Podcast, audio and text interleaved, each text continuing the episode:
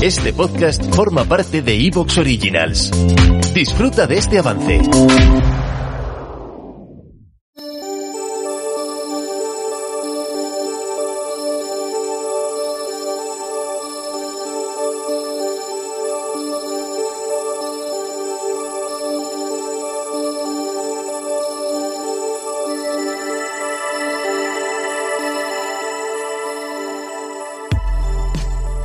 Bienvenidos al vuelo del cometa, un espacio para hablar de creación literaria en cualquiera de sus modalidades, un lugar de tertulia en el que contaremos con la participación de invitados que nos darán sus puntos de vista acerca del mundo editorial, ya sea desde la piel de un traductor, un editor o un diseñador de videojuegos. Pónganse cómodos, porque el vuelo del cometa está a punto de pasar por encima de nuestras cabezas.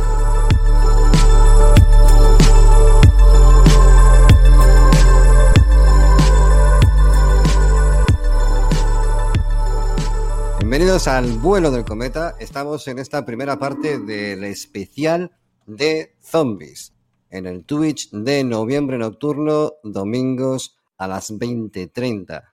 Y este es un programa, mmm, iba a decir especial, pero son todos especiales. Esto es maravilloso porque los zombies, ¿a quién no le gusta un zombie, joder? O sea, tú ves un zombie y dices, vale, no querría ser como él. Bueno, a lo mejor tampoco quiero estar en su historia, pero ¿a qué mola verlo?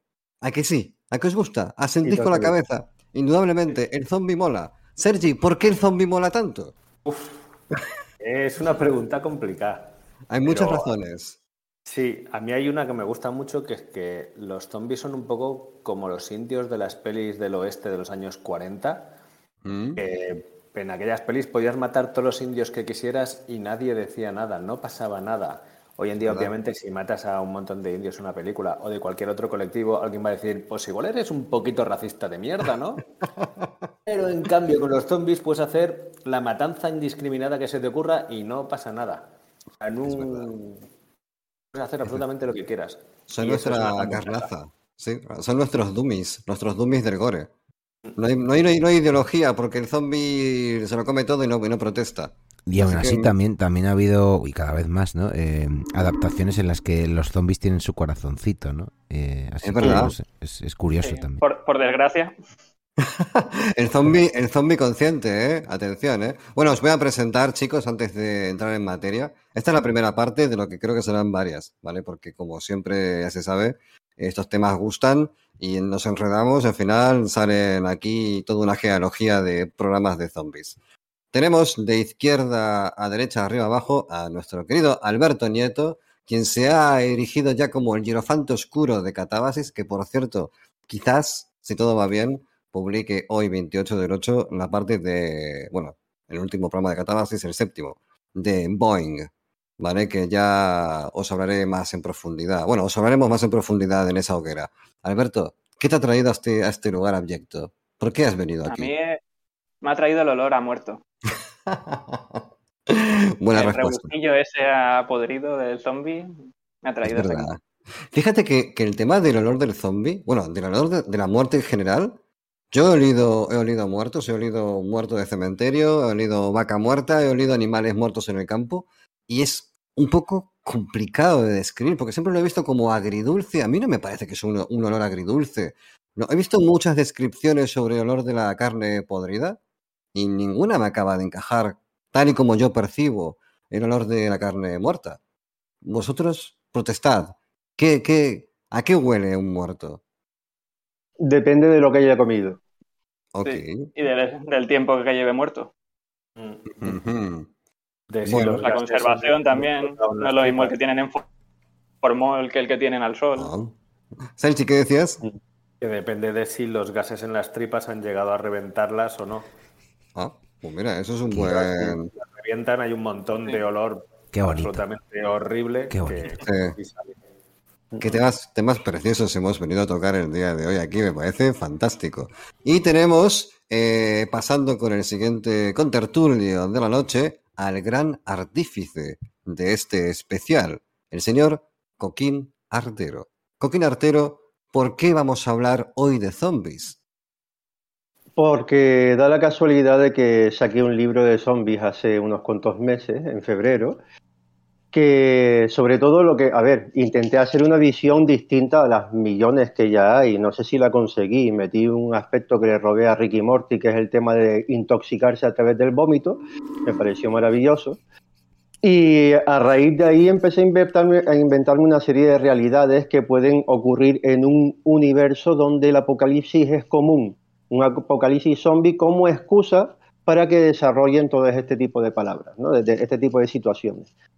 Y hablando con lo que viene a ser todos los proyectos que tiene la parroquia, te comenté en un momento dado, oye, ¿tú has pensado en hacer un de estos de zombies o me lo dijiste tú a mí? Pero finalmente llevaba un montón de tiempo. Creo que fue una cosa que hablamos en un momento dado, no sé en qué momento lo diríamos, eh, faltan zombies. Aquí faltaban zombies y dijimos... Aquí faltaban zombies. Coquinazo en la parroquia es el gran artífice de los zombies y hostia, aquí amerita, amerita especial, es un tema que da muchísimo de sí, la verdad. Mm. Y nada. Hombre, he intentado empava- Dime. No, que qué nos puedes comentar del tema del libro. Que, bueno, que Nocturnis leerá varios fragmentos a, lo largo del programa, pero eh, antes comentabas la influencia de Ricky Morty a través de ese, bueno, ese medio de transmisión, de infección, mejor dicho, que es el vómito, que por cierto hablaremos también de los otros métodos de infección que hay, que por cierto, solamente como comentario, mm, hay una serie de televisión eh, creo que es brasileña, no sé, no recuerdo mal, o no sé si es brasileña, no, no, no estoy seguro, pero es un reality show tipo Gran Hermano, ¿te acuerdas, Sergi? Es, es brasileña, pero es un remake de Dead Set, que Ese, es, una, ese, es Dead Set. inglesa y que es mucho mejor. la Vale, yo, brasileña es, es muy mala. yo vi la inglesa, pasa que no sé por qué me vino a la mente la, la última. El caso es que en un momento dado un personaje se sube a una furgoneta donde dentro hay un infectado, se raspa con un hueso y se infecta. Creo que es de las pocas veces que he visto esa infección indirecta, ¿vale? Que no es que ni que te muerden, ni que te vomitan, ni nada. Simplemente eh, recibes un daño, un contacto biológico, eso infecta la herida y ¡pam! Eres un fucking zombie, ¿vale? De, nos comentabas, Coquín, que tú habías cogido esta, este rollo Ricky Morty del vómito, pero ¿qué más nos puedes comentar del libro?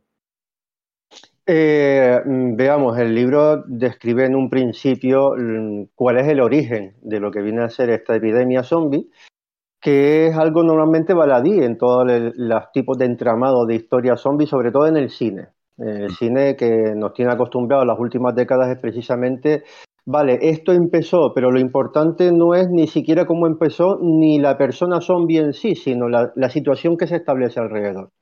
Pues entre las 11 historias que componen el libro, la primera es una especie de world building acerca de cómo se ha desarrollado la enfermedad contando una historia personal. En este caso es una, eh, una simbiosis entre un virus y un hongo que al entrar en contacto con el cuerpo humano tiene una serie de efectos de manera separada y un efecto conjunto que es el de eh, el zombie en sí.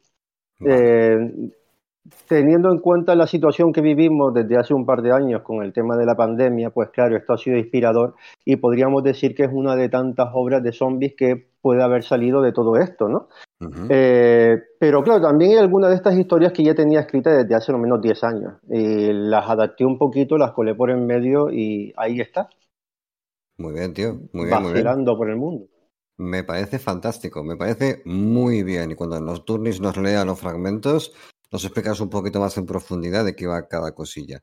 Vamos a pasar ahora a, eh, bueno, el señor Sergi Viciana, profe en Fantástica, con quien estuvimos junto a Sofía Rey, Cañadas, Susana Vallejo, bueno, gente muy, muy, muy top en aquel programa que hicimos sobre Fantástica, que es una plataforma online de clases de todo tipo, de diferentes temas, sobre aprendizaje literario. Eh, Sergi, primero es un honor tenerte aquí, porque además yo recuerdo que en aquel programa, cuando hablábamos, no sé quién fue que lo dijo, creo que fue la propia Susana, que comentó algo así como que, bueno, el mayor experto de zombies en España lo tenéis aquí. Y dije, bueno, este tema, por favor, eh, con Sergi, sería un honorazo poder contar con su compañía. Sergi, bienvenido, Jolín. Pues muchas gracias por la bienvenida. Es verdad, soy, soy experto en zombies. El, el- el trabajo de final de máster, cuando estudié teoría de la literatura, eh, lo hice sobre narrativa de zombies. Y de hecho, luego empecé la tesis doctoral, pasa que no he llegado a acabarla. Pero a nivel de literatura, pues es muy probable que sí, que sea el mayor experto en, en zombies de España. En cine, yo creo que sería Rubén Sánchez Trigos, que es, que es profe de la Complutense, pero que, que eso. Y que va a ser también profe de Fantástica, por cierto. Eh, va a ser un, un curso de guion.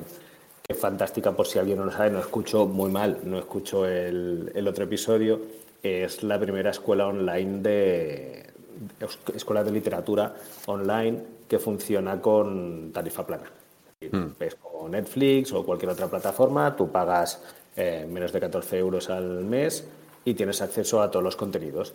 Que hay cursos de, que suelen ser de unos 10 vídeos de 10 minutos cada curso, hay masterclasses, hay disecciones, que es una cosa muy chula, que es que cogemos un texto, por ejemplo, un cuento de Ray Bradbury, y lo analizamos. Vale, este cuento es muy bueno porque qué hace, cómo lo hace, cómo está estructurado, qué tipo de cosas. Esto funciona, está muy, muy guay.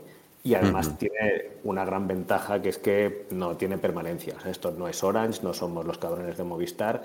Si dices hasta aquí no puedo pagar más, me queda un paro o simplemente esto no es para mí, pues bueno, pues lo sentimos mucho, pues ya está. Pulsas un botón y ya está. El próximo pago ya no se te hará. O- Pero bueno, aún así, eh, realmente creemos que, el- que está muy bien lo que hacemos. O sea, más allá de que queremos que no funcione como negocio y eso. ¿Te está gustando lo que escuchas?